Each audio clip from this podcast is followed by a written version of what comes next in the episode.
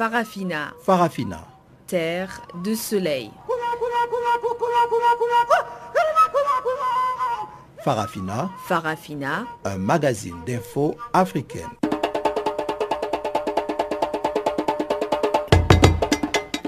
Présentation Pamela Kumba.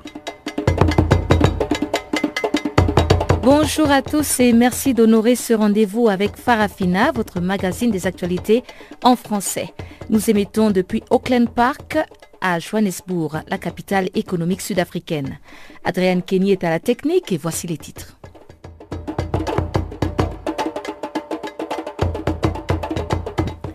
République démocratique du Congo, motion de défiance à l'Assemblée nationale contre le ministre d'État en charge de la justice, Alexis Tamboué Mwamba, après la grande évasion à la prison de Goma. Et vive tension dans les diverses coalitions politiques du pouvoir en place et de l'opposition à l'approche des législatives. On parlera aussi de la commémoration ce 13 juin de la troisième journée mondiale de sensibilisation à l'albinisme. Voilà donc pour les titres, on en parle en détail tout de suite après ce bulletin des informations de Guillaume Cabissoso.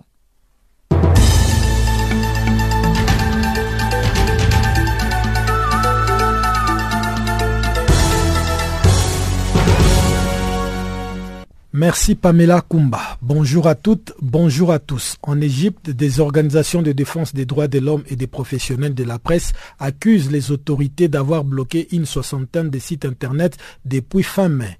Les autorités égyptiennes avaient déjà bloqué une vingtaine de sites internet le 24 mai dernier, notamment ceux de médias qataris comme la chaîne Al Jazeera.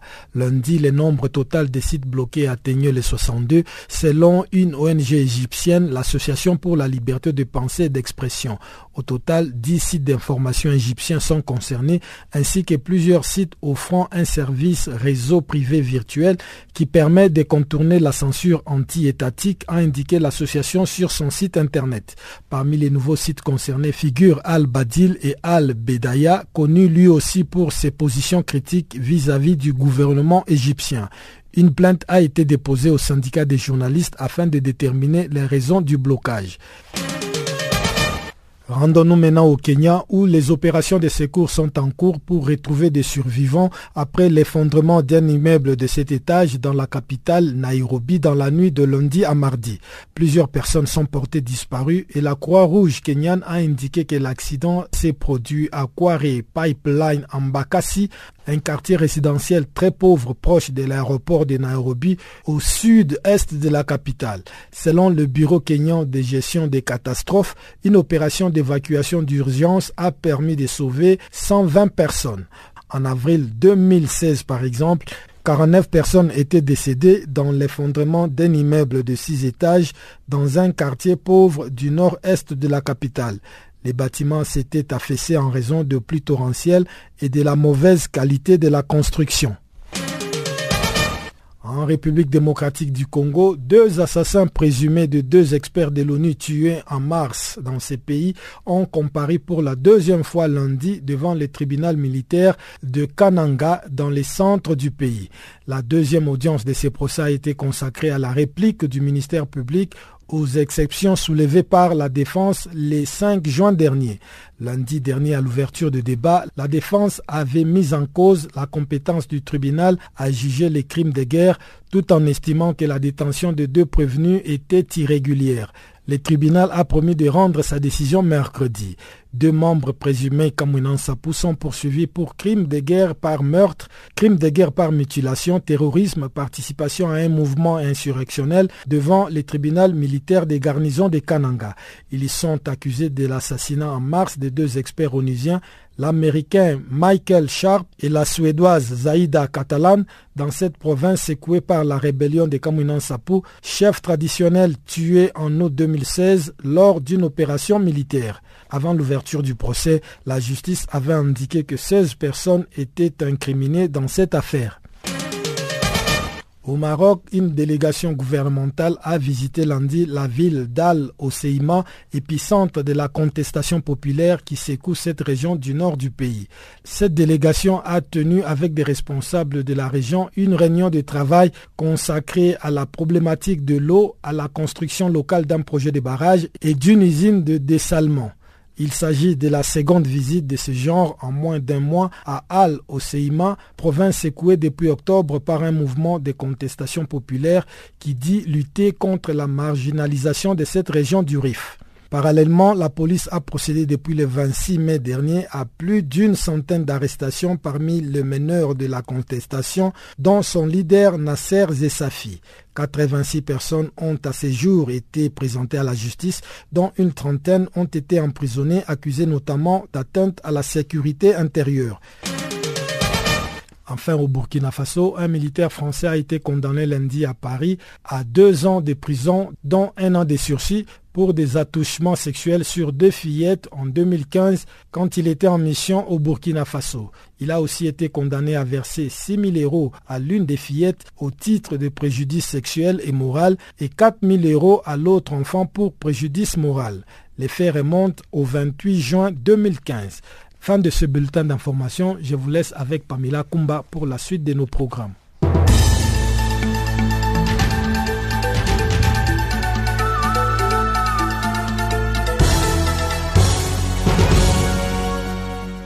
Rebonjour à tous, comme je vous l'annonçais dans les titres de ce magazine des actualités, à l'approche des élections législatives, la tension règne dans la coalition au pouvoir. Nous sommes au Sénégal, et l'opposition, de son côté, s'active aussi à travers plusieurs coalitions afin de pouvoir contrer la majorité présidentielle. Serigne Taladiao, rédacteur en chef du quotidien sénégalais Réral, nous fait l'analyse de l'atmosphère qui règne à quelques semaines des législatives sénégalaises. Il y a des tensions. Ce n'est pas un parti au pouvoir, c'est une coalition au pouvoir. Le président Macky est arrivé avec une coalition au pouvoir. Cette coalition est toujours avec, avec lui. Donc, euh, les investitures pour les législatives ont causé beaucoup de problèmes puisque le président Macky Sall a, donné, pour les 150 députés, il a donné à son parti 115, 115 candidats de son parti sur les listes et les autres alliés se disputent les 35 autres candidats. Vous voyez, c'est là, c'est cette distribution-là qui, qui a créé un malaise entre le président de la République et ses alliés. Euh, que sont l'Alliance euh, des forces de progrès de Moussa Agnès, qui est le président de l'Assemblée nationale, mhm. et le PS de Ousmane Tanordien, qui est le président du Haut Conseil des collectivités territoriales. Voilà, ça, a créé un véritable malaise entre le, euh, le président et ses alliés.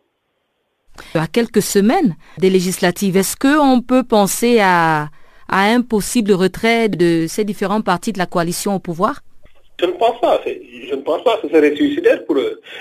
Rappelez-vous, l'AFP, l'Alliance des forces de progrès de Moussa Fagnas, a vécu un véritable malaise au sein même de ce parti, puisque beaucoup de, cadres, de responsables, le numéro 2 notamment, Malik Gakou, est parti puisqu'il n'acceptait plus le compagnonnage avec le président Macky Sall.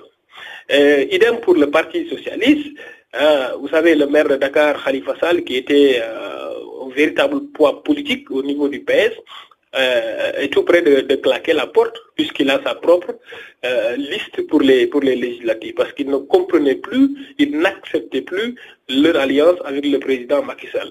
Ce serait vraiment suicidaire pour l'Alliance des forces de progrès, le PS ou même l'URD de Djiboka qui n'a aucun, aucun membre investi sur les listes.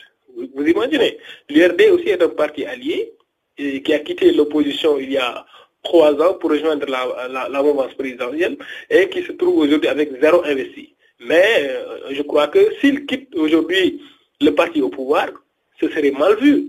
Les populations se diront que ces gens-là ne sont intéressés, ne sont mieux que par, leur, euh, par, par les intérêts, qui ne sont intéressés que par les postes euh, à l'Assemblée nationale. Et au niveau de, de l'opposition, quelles sont les forces qui pourront peut-être contrecarrer cette coalition du parti au pouvoir? Au niveau de l'opposition, vous savez que les législatives euh, vont être très disputées.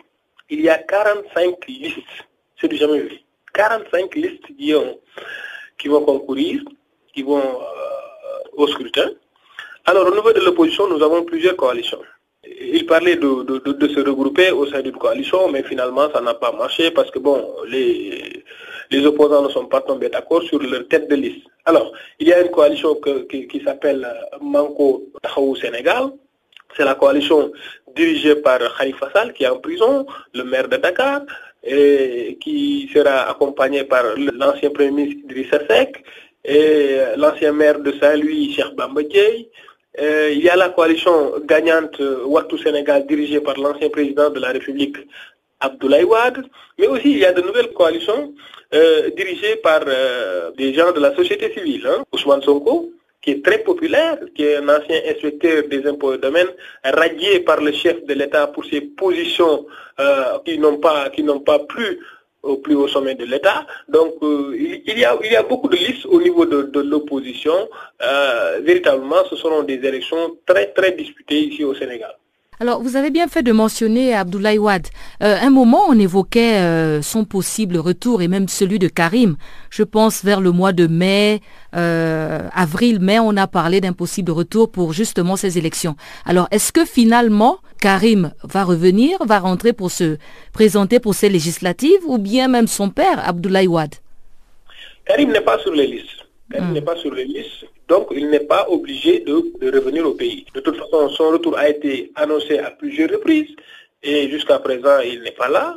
Certains même parlent d'exil forcé, que Karim ne peut pas revenir euh, pendant plusieurs années. Son père, oui, il doit revenir puisqu'il est la tête de liste d'une grande coalition, euh, une coalition euh, montée par son parti et ses alliés. Donc oui, Abdoulaye Wade a 91 ans, ce que beaucoup regrettent d'ailleurs, va revenir et va battre campagne au profit de cette coalition pour essayer de placer plusieurs députés à l'Assemblée nationale et contrecarrer la volonté du président de la République d'avoir une majorité absolue à l'Assemblée nationale.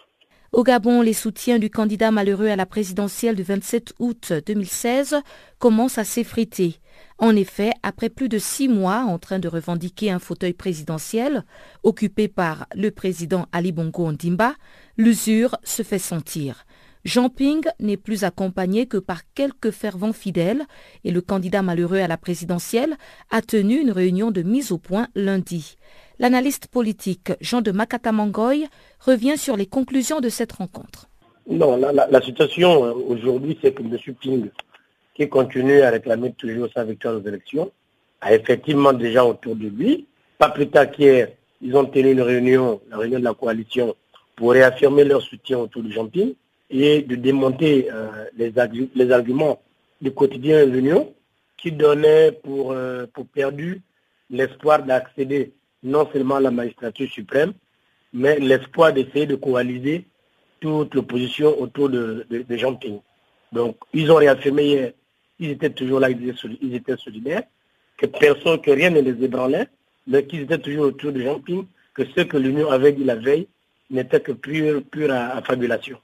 Donc pour le moment, Jean Ping essaye de maintenir les gens qui sont autour de lui, notamment Jean Yigendong, euh, et, et Casimiro Yemba, euh, sans compter les Yangari et autres.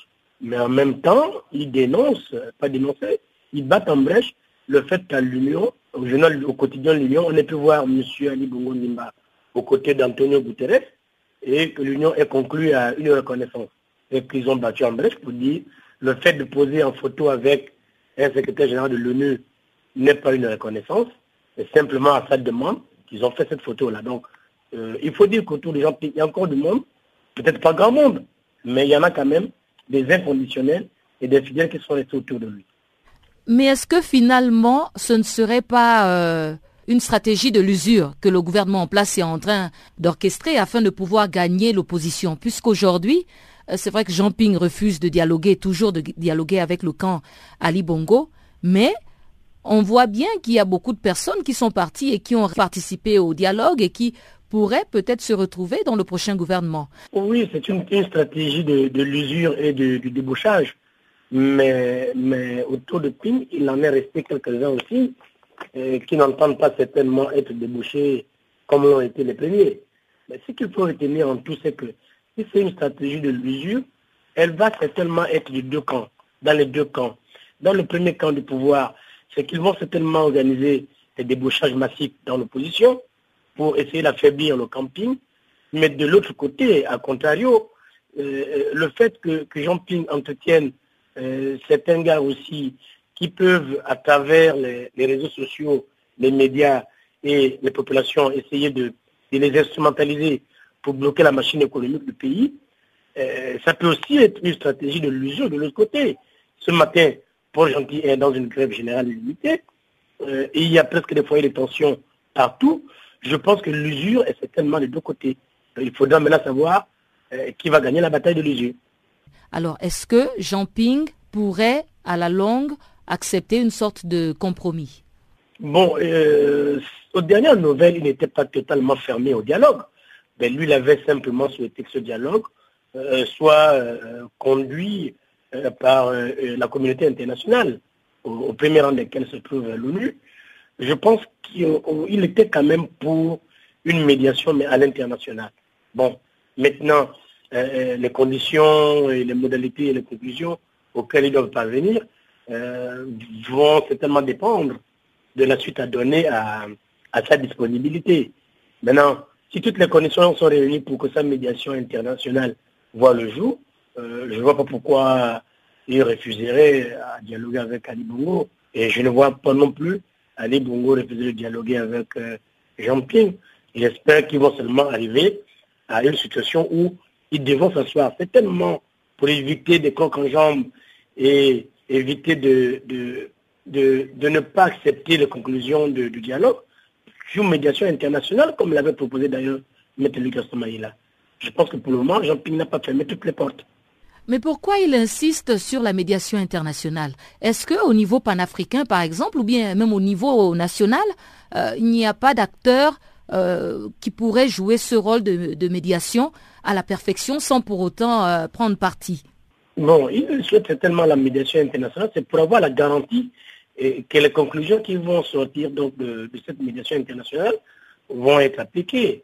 Simplement qu'au niveau, au niveau de la sous-région, au niveau par exemple de l'Union africaine, euh, pour M. Ping, l'Union africaine a montré ses limites quand ils ont fermé les yeux sur les, exactions qui ont eu lieu au niveau de, au, moment du vote moi, je pense que c'est tellement fait pour avoir les garanties de, de pouvoir euh, euh, avoir gain de cause dans les, dans les négociations. En République démocratique du Congo, une motion de défiance a été déposée ce mardi à l'Assemblée nationale contre le ministre d'État en charge de la justice, Alexis Tamboué Mwamba. Une motion qui fait suite aux évasions intempestives dans les prisons du pays, soit cinq en l'espace d'un mois. Le député national Moïdo Nzangi, initiateur de la motion, explique au micro de Guillaume Kabisoso les reproches formulés au ministre congolais de la Justice. Oui, oui, à cette journée de mardi à 11h, j'ai déposé la motion de défiance contre le, ministre de la Justice, Alexis Tambomamba. nous lui reprochons trois choses. La première chose, ce sont les évasions répétitives dans, dans nos prisons. Comme vous savez, il y a eu des évasions une évasion spectaculaire ici à Kinshasa, où plus de 4600 prisonniers sont partis.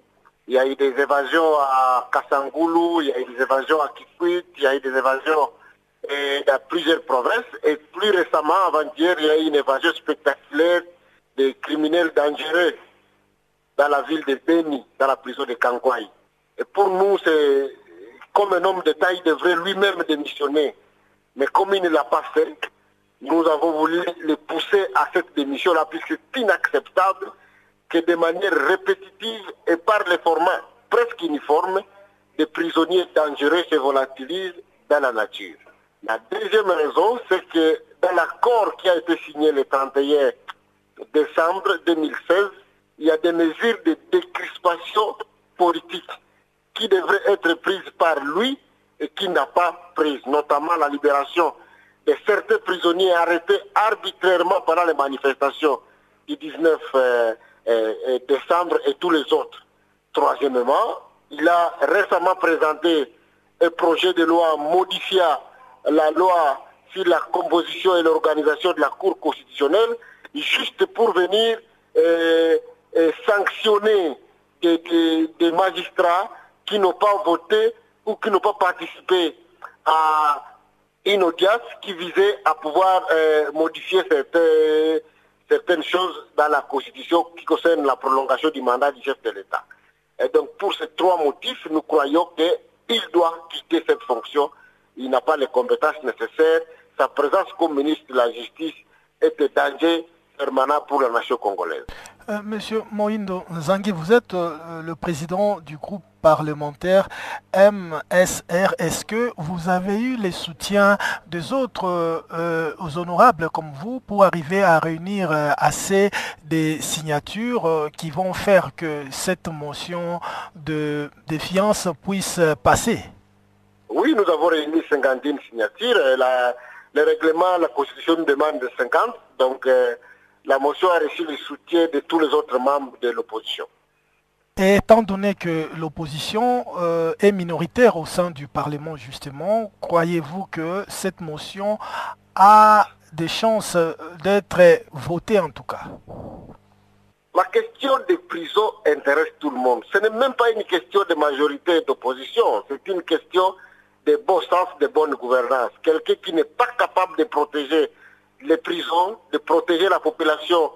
Et, à cause de ces défaillances, il plonge le, pays tout entier dans une sécurité. Je crois que c'est une question d'ordre euh, euh, euh, général et que les autres députés, qu'ils soient de la majorité ou de l'opposition, ils vont comprendre qu'on ne peut pas laisser quelqu'un comme celui-là à la tête de ces ministères-là on a vu aussi une autre motion de défiance euh, à l'encontre euh, du ministre de l'Intérieur, Chadari, déposée par euh, le groupe parlementaire de l'UDPS. Est-ce qu'au sein de l'opposition, vous voulez vraiment faire partir tous ces ministres qui ont failli d'une façon ou d'une autre à assurer leurs fonctions?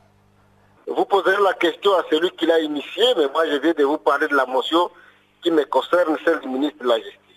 Justement, est-ce que cette motion que vous, vous avez introduite a eu aussi le soutien de l'UDPS Bien sûr. Combien de jours euh, doit-il prendre euh, à celui contre lequel vous avez introduit cette motion pour se présenter à l'Assemblée nationale?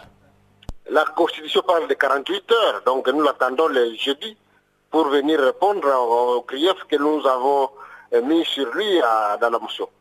Et retour justement sur cette évasion à la prison centrale de Kangwayi de Beni au nord Kivu. 936 prisonniers se sont évadés sur 966 que comptait cette maison carcérale.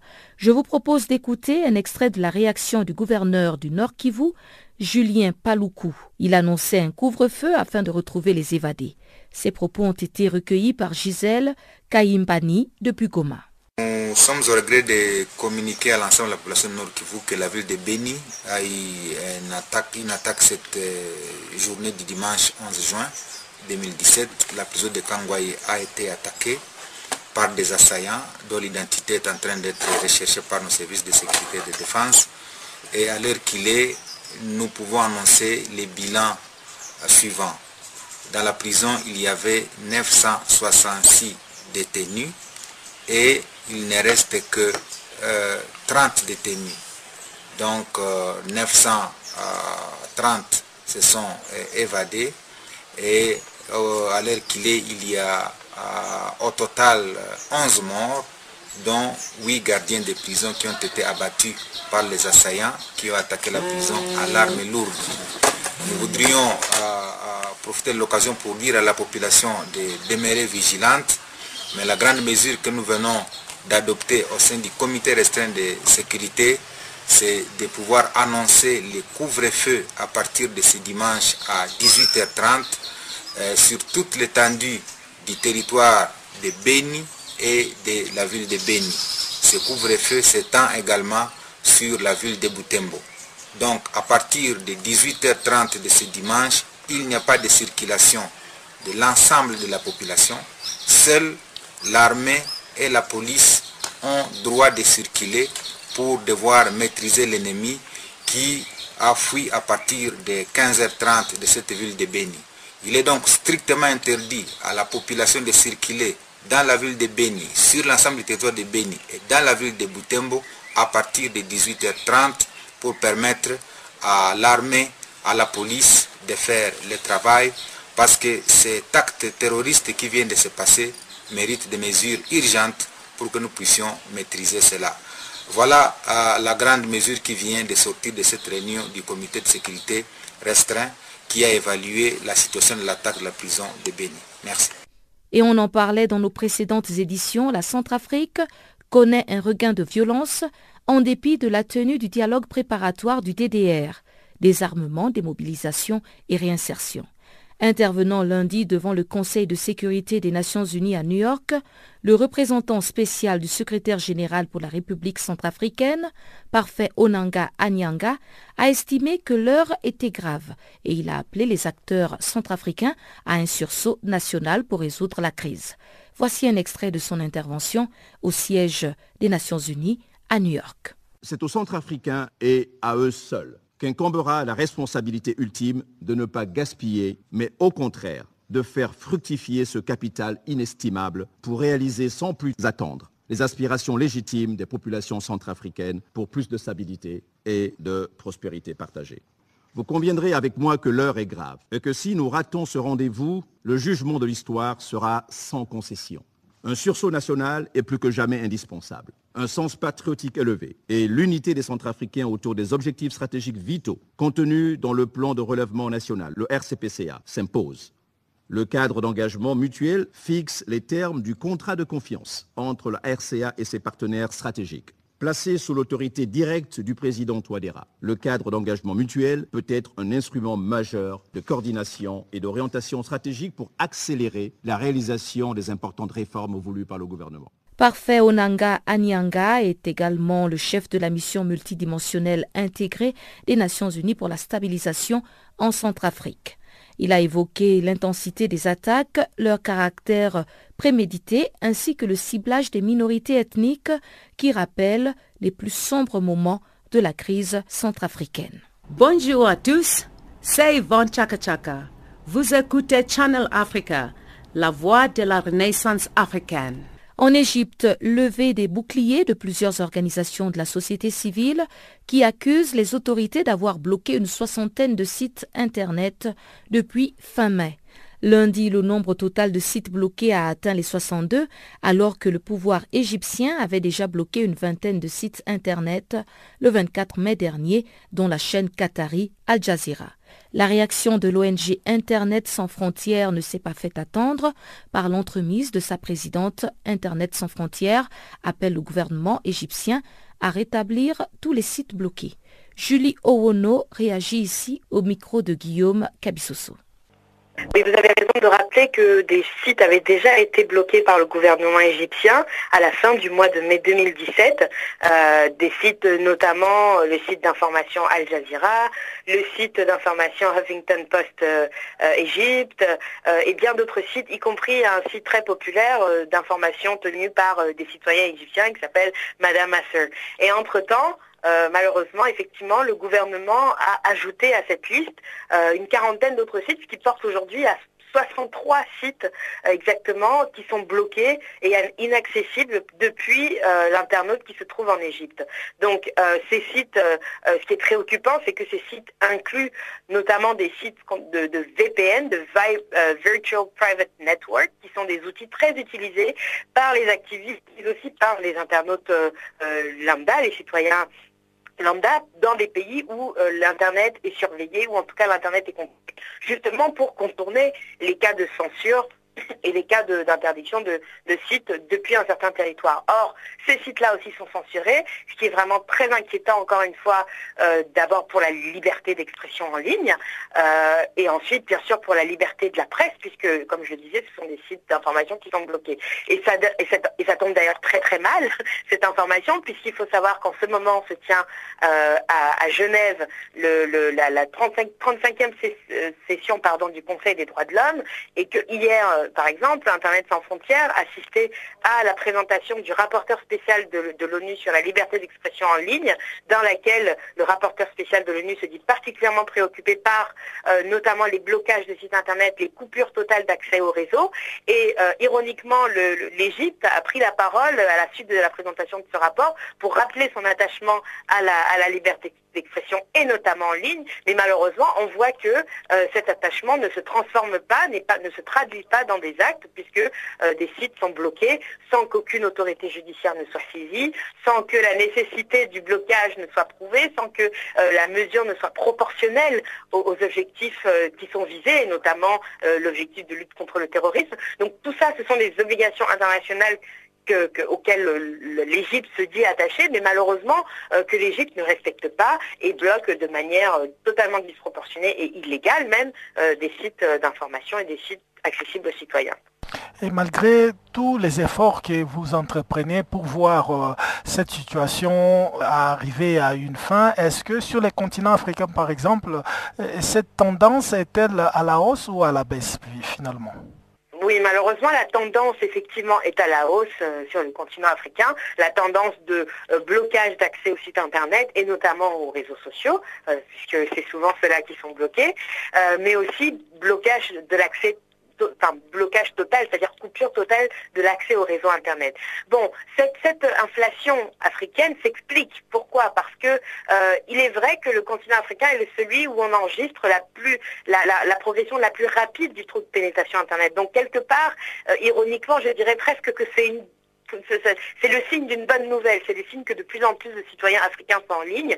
Mais évidemment, comme ces citoyens africains euh, sont des citoyens qui, euh, comment dire, des études sont menées chaque année pour euh, essayer d'expliquer quel type de population discute de quel type de sujet sur Internet. Et il se trouve que les Africains sont des, des internautes particulièrement politiques, c'est-à-dire qu'ils discutent beaucoup de politique. Or, évidemment, pour des, régimes, euh, comme beaucoup de régimes en Afrique et de gouvernements, pour des gouvernements qui n'ont pas l'habitude de la liberté de la parole, en tout cas de la circulation de l'information libre, sans contrôle et de manière décentralisée, évidemment c'est un challenge. Et malheureusement, la seule réponse que ces gouvernements, que beaucoup de ces gouvernements ont trouvé aujourd'hui, c'est de couper l'accès aux réseaux sociaux ou de couper l'accès totalement au réseau Internet. Ce n'est pas une bonne solution. Ce n'est pas une bonne solution d'un point de vue économique, bien sûr, mais évidemment, d'un point de vue des libertés, cela donne une très mauvaise image de ces États-là. Vous ne pouvez pas dire que vous êtes engagé dans la protection de la liberté d'expression et en même temps priver euh, des millions de vos citoyens de cette, euh, de cette liberté d'expression sur un outil qui est aujourd'hui incontournable, qui est Internet. Donc, euh, ce que nous faisons aujourd'hui à Internet sans frontières, notre travail et avec d'autres organisations, c'est d'abord d'interagir avec ces gouvernements, d'abord leur expliquer que ce qu'ils font est plus contre-productif qu'autre chose. Euh, je suis certaine qu'on n'aurait peut-être pas parlé de l'Égypte autant qu'on en parle depuis quelques semaines, en raison précisément de cette censure. Parlons d'économie et plus précisément d'épargne en République démocratique du Congo.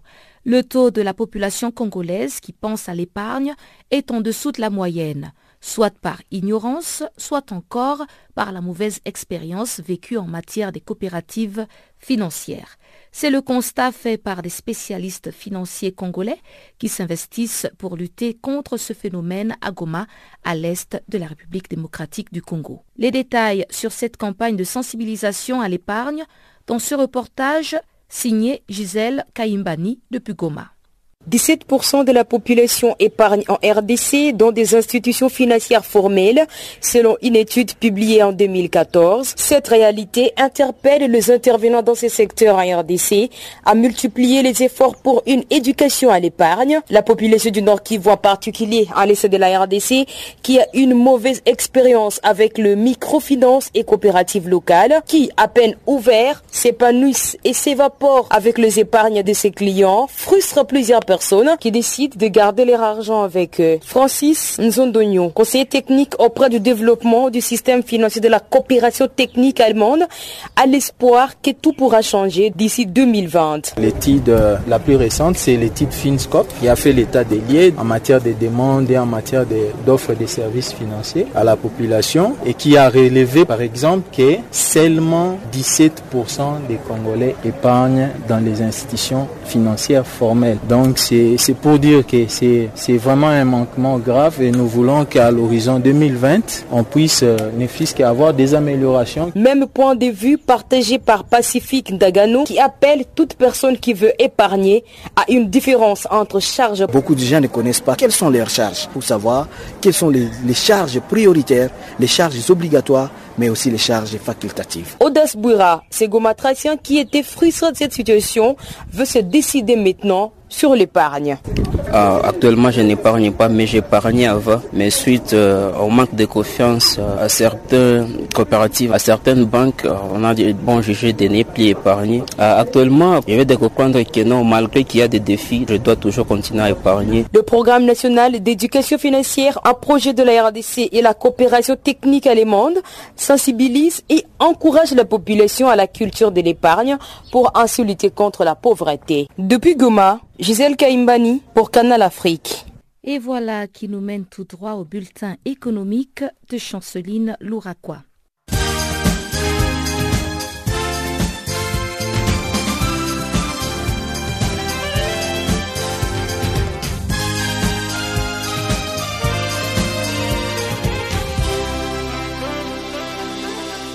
Bonjour, chers auditeurs du Channel Africa.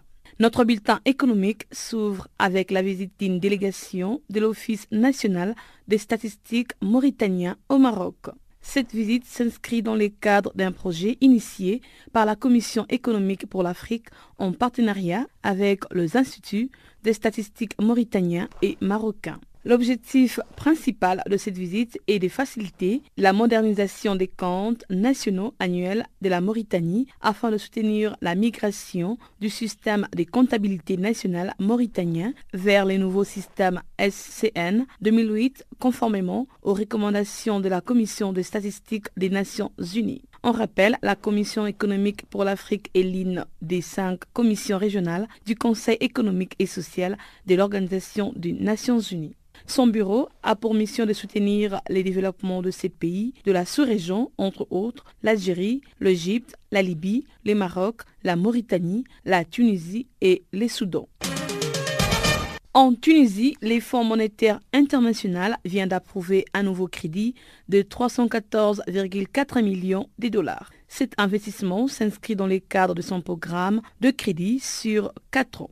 Le programme est conditionné par des réformes qui doivent mener les gouvernements tunisiens afin de réduire les déficits fiscaux, de stabiliser la dette publique sous la barre de 70% du produit intérieur brut d'ici 2020. Au total, la Tunisie aura emprunté 628,8 millions de dollars dans le cadre de ces programmes de crédit d'un montant global de 2,83 milliards de dollars et d'une durée de 4 ans approuvée par le FMI en main de l'année dernière. Rappelons qu'en avril dernier, le Fonds monétaire international n'avait pas concédé la troisième tranche des 350 millions de dollars du programme de crédit. Les Fonds monétaires international exigeaient de la part des autorités tunisiennes une riposte urgente et énergétique afin de maintenir la stabilité macroéconomique. La Banque de Sierra Leone a annoncé le lundi la présentation d'une nouvelle structure en faveur des entreprises. Cette nouvelle structure est destinée à faciliter aux entreprises et aux particuliers des emprunts auprès des banques commerciales sans avoir recours à des garanties sous forme de propriétés foncières. Avec cette nouvelle ligne de conduite, les entreprises et les particuliers pourront désormais contracter un prêt en utilisant des biens comme une voiture et des machines en garantie. Passons en Afrique du Sud avec la dégradation de la note souveraine. L'agence des notations Modis a récemment annoncé avoir dégradé la note sud-africaine qui est passée de BAAD à BAA3 avec une perspective négative en cause l'affaiblissement du cadre institutionnel, des perspectives de croissance revues à la baisse et l'augmentation de la dette publique. La décision de Modis repose également sur la croissance à tonnes qui a freiné la création d'emplois et a contribué au taux de chômage élevé. En 2015, la croissance a atteint 1,3% du produit intérieur brut alors qu'elle devrait avoisiner 0,3% en 2016 et 0,8% en 2017. Cette agence pointe aussi à la faible efficacité des entreprises publiques. La dette publique et les passifs éventuels de l'État comparés au produit intérieur brut ont doublé depuis 2008 et 2009 pour atteindre 50% et 20% du produit intérieur brut à la fin de l'année dernière. En guise des conclusions, l'agence indique également les contrastes grandissants entre l'Afrique du Sud et les autres marchés émergents, notamment concernant l'écart entre les niveaux des revenus du pays et celui des économies les plus avancées. Au Mali, la Banque européenne d'investissement a récemment annoncé qu'elle compte débloquer 50 millions d'euros pour développer les réseaux d'alimentation en eau potable et d'assainissement de la ville de Bamako. Ces financements s'inscrivent dans le cadre du programme sectoriel eau et assainissement. Les programmes visent à doubler les capacités du réseau d'eau potable de la ville et à augmenter les capacités des réservoirs d'eau de 25 000 mètres cubes signalant que les travaux de ces programmes sont également financés par l'Agence française de développement, la Banque islamique de développement, la Banque ouest africaine de développement et la Banque africaine de développement.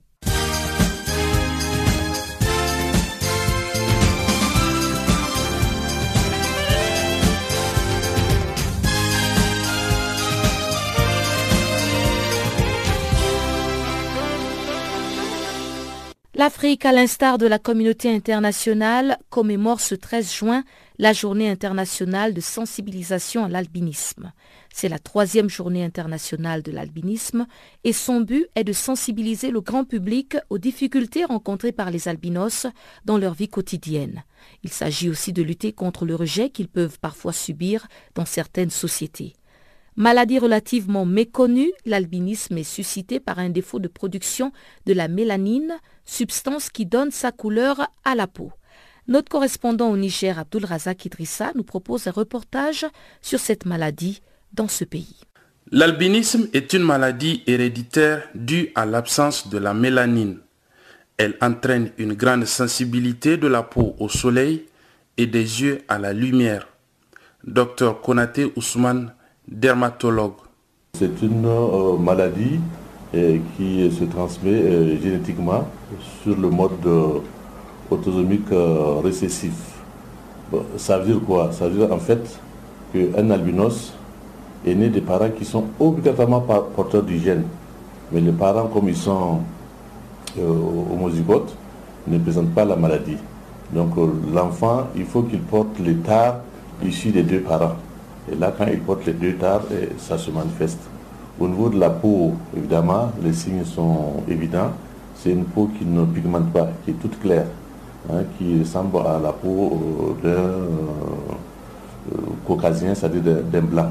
Voilà. Et, au niveau des yeux, c'est des personnes qui euh, ont des troubles de vision, qui en fait ont très peur de la lumière, qui ne peuvent pas regarder en face la lumière, qui ne peuvent pas regarder en face le soleil et ils ont en même temps souvent un strabisme, c'est-à-dire les yeux qui clignotent euh, ou qui divergent.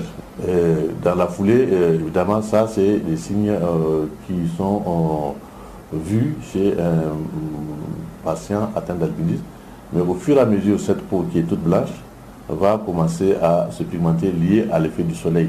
Hein, il y a des petites taches hein, qui vont se former, qui en fait sont qu'on appelle des kératoses acniques liées au soleil. Et ces petites tâches, si elles ne sont pas prises à temps, hein, peuvent se transformer à long terme à, des lésions cancéreuses qui malheureusement euh, n'ont pas de traitement.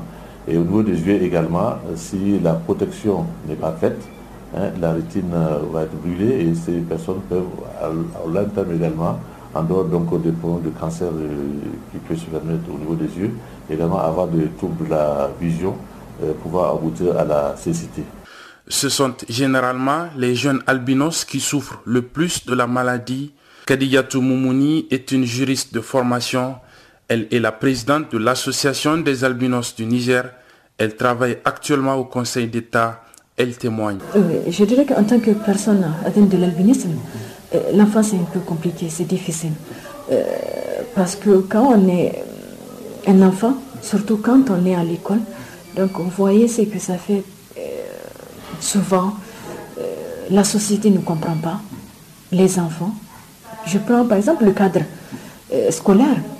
Quand vous prenez les enfants, ceux du primaire surtout, il y a déjà des enfants, des, camarades qui ne comprennent pas, parce que c'est des enfants qui ne comprennent pas euh, l'albinisme.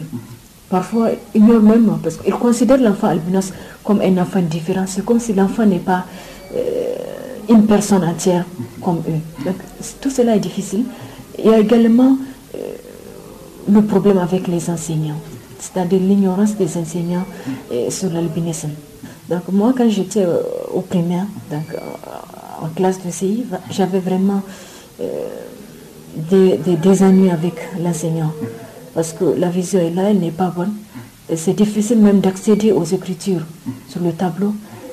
En fait, moi, j'ai eu la chance parce que euh, j'ai eu à faire le, primaire, le collège également avec une soeur. Donc, euh, c'est ma soeur, donc nous sommes de même père. Donc, c'est avec elle que vraiment, euh, je dirais, entre guillemets, j'ai pu être protégée. Donc, je n'étais pas seule quand elle était là pour me défendre. Donc, elle, elle n'est pas atteinte d'albinisme. Donc, elle était là, toujours à mes côtés. Donc, en fait, c'est elle qui me protégeait, je dirais. Si ailleurs les albinos sont persécutés, violentés, utilisés pour des crimes rituels ou encore stigmatisés, ceux du Niger sont relativement tolérés par la société. Abdullah Razak Idrissa à pour Channel Africa. Et toujours dans le cadre de la commémoration de la troisième journée internationale de l'albinisme, notre rédaction s'est aussi penchée sur le cas du Malawi. Dans ce pays d'Afrique australe, les albinos sont victimes d'attaques virulentes et d'enlèvements pour des pratiques fétichistes. Chanceline Louraquois nous en parle dans ce compte rendu.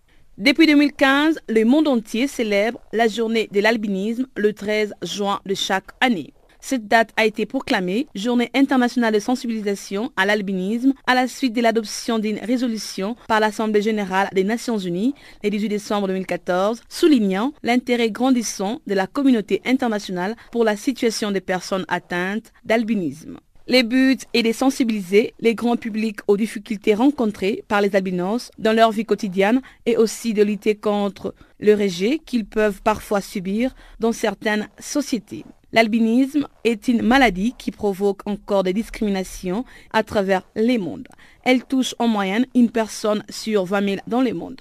Cette maladie est provoquée par un défaut de production de la mélanine, pigment responsable de la couleur de peau, des yeux et des cheveux. La personne atteinte de l'albinisme n'aura donc pas la même apparence que les autres. Cette personne souffrira des problèmes de vue ainsi que d'une protection beaucoup moins efficace contre la lumière du soleil. Une personne qui souffre de cette maladie est souvent mal comprise dans la société, notamment en Afrique les albinos sont facilement repérables dans l'espace public à cause de leur peau blanche, conséquence d'une absence totale ou partielle de la mélanine dans l'épiderme qui affecte également les systèmes pileux et l'iris des yeux. Cette maladie héréditaire touche environ une personne sur 1200 au Malawi, petit pays pauvre d'Afrique centrale. Au Malawi, les albinos et leurs familles vivent plus souvent qu'à leur tour dans la terreur. Les membres du corps et les os des albinos sont utilisés au cours de rituels censés procurer richesse et pouvoir. Trois personnes souffrant d'albinisme ont été tuées depuis le début de cette année et chaque jour qui passe, les attaques ainsi que les tentatives de mutilation sont bien plus nombreuses au Malawi. Dans certains cas, les trafiquants vont jusqu'à exhumer les corps d'albinos pour y vendre leurs os. Les os des victimes seraient vendus à des guérisseurs traditionnels au Malawi et au Mozambique pour des potions censées porter chance. Ce n'est pourtant pas leur argent ou celui de leur famille qui intéresse le malfrat. C'est plutôt le capital qu'ils représentent selon une croyance locale. Ces pratiques ont cours au Malawi, mais aussi dans plusieurs pays d'Afrique subsaharienne comme la Tanzanie, les Swaziland, les Burundi, le Mali, la République démocratique du Congo, les Congo-Brazzaville, le Mozambique, le Kenya ou encore au Burkina Faso. Outre les manques de campagnes d'information sur cette maladie, les ONG locales dénoncent la passivité des autorités car les manques de sanctions encouragent le trafiquant à continuer. Selon l'Amnesty International, au moins 18 albinos ont été tués et 5 kidnappés depuis novembre 2014 au Malawi. Chers auditeurs, la grande actualité est terminée pour ce soir, mais avant de nous quitter, cédons l'antenne à Chanceline Louraquois qui va nous présenter le bulletin des sports.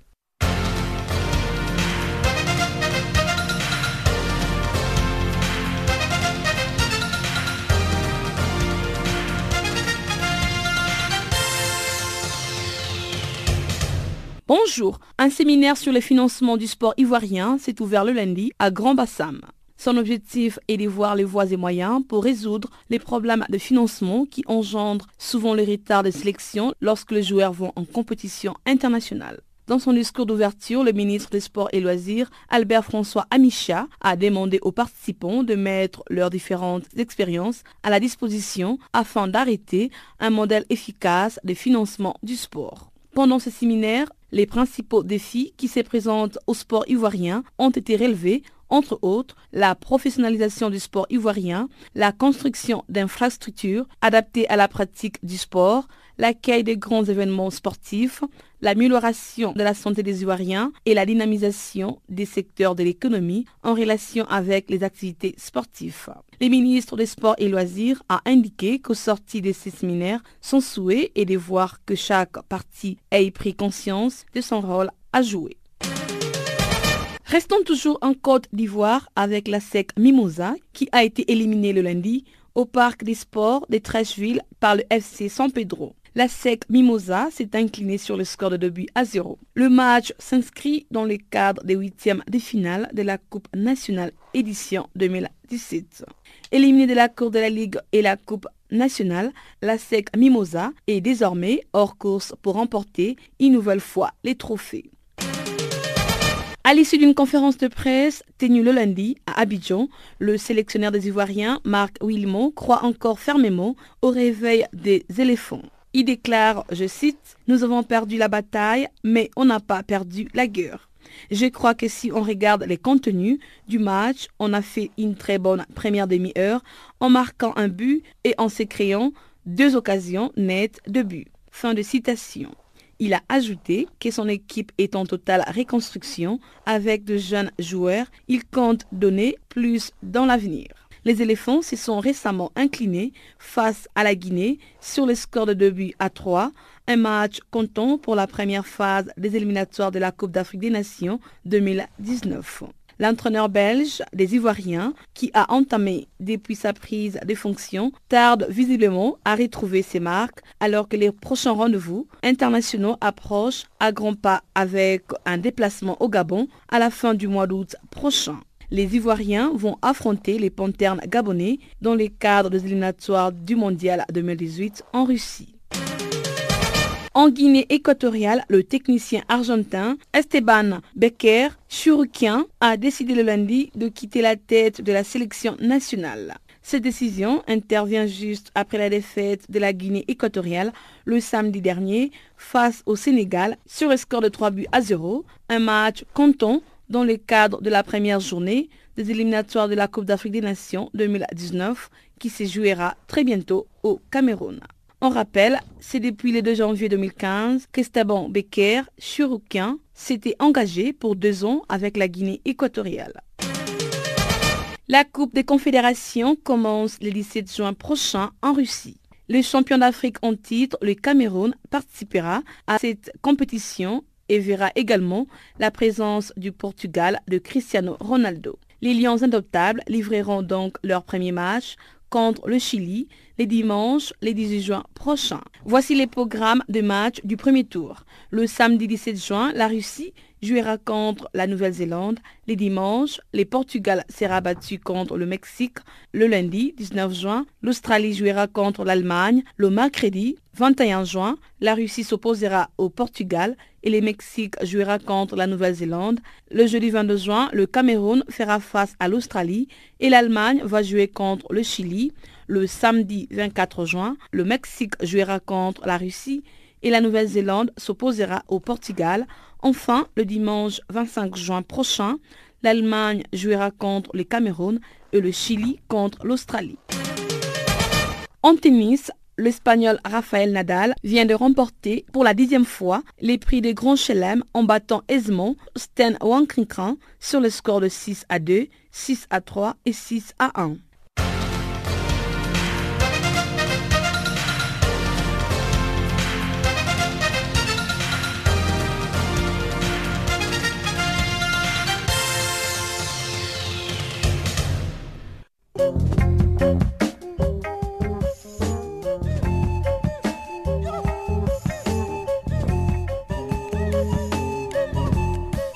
Sommes donc arrivés à la fin de ce magazine des actualités. Chers auditeurs, merci encore une fois de nous avoir été fidèles. Je vous rappelle que la technique était assurée par Adriane Kenny. L'équipe de rédaction était composée par Chanceline Louraquois au bulletin et euh, Guillaume Cabissoso au Affairs. Quant à moi, Pamela Kumba à la présentation, je vous souhaite de passer une excellente fin de soirée. Gardez l'écoute, restez connectés sur notre page Facebook Channel Africa ou encore à travers notre site internet www.channelafrica.co.za. On se donne rendez-vous pour demain, même heure, même fréquence, pour un autre périple des actualités en français. Au revoir.